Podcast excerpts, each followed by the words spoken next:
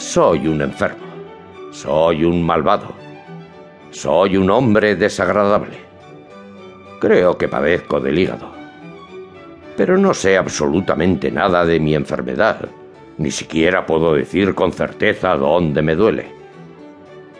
Ni me cuido ni me he cuidado nunca, pese a la consideración que me inspiran la medicina y los médicos. Además, soy extremadamente supersticioso. Lo suficiente para sentir respeto por la medicina. Soy un hombre instruido, podría pues no ser supersticioso, pero lo soy. Si no me cuido es evidentemente por pura maldad. Ustedes seguramente no lo comprenderán. Yo sí que lo comprendo. Claro que no puedo explicarles a quién hago daño al obrar con tanta maldad.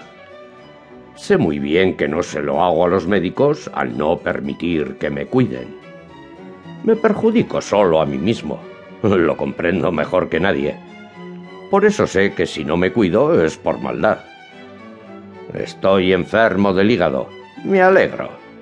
Y si me pongo peor, me alegraré más todavía. Hace ya mucho tiempo que vivo así. Veinte años, poco más o menos. Ahora tengo cuarenta. He sido funcionario, pero dimití. Fui funcionario odioso. Era grosero y me complacía serlo. Esta era mi compensación, ya que no tomaba propinas. Esta broma no tiene ninguna gracia, pero no la suprimiré. La he escrito creyendo que resultaría ingeniosa y no la quiero tachar, porque evidencia mi deseo de zaherir. Cuando alguien se acercaba a mi mesa en demanda de alguna información, yo rechinaba los dientes y sentía una voluptuosidad indecible si conseguía mortificarlo. Lo lograba casi siempre.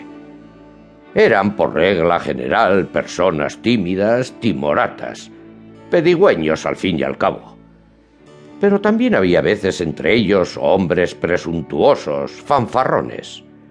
Yo detestaba especialmente a cierto oficial. Él no quería someterse e iba arrastrando su gran sable de una manera odiosa. Durante un año y medio luché contra él y su sable, y finalmente salí victorioso. Dejó de fanfarronear. Esto ocurría en la época de mi juventud. Pero ¿saben ustedes, caballeros, lo que excitaba sobre todo mi cólera, lo que la hacía particularmente vil y estúpida?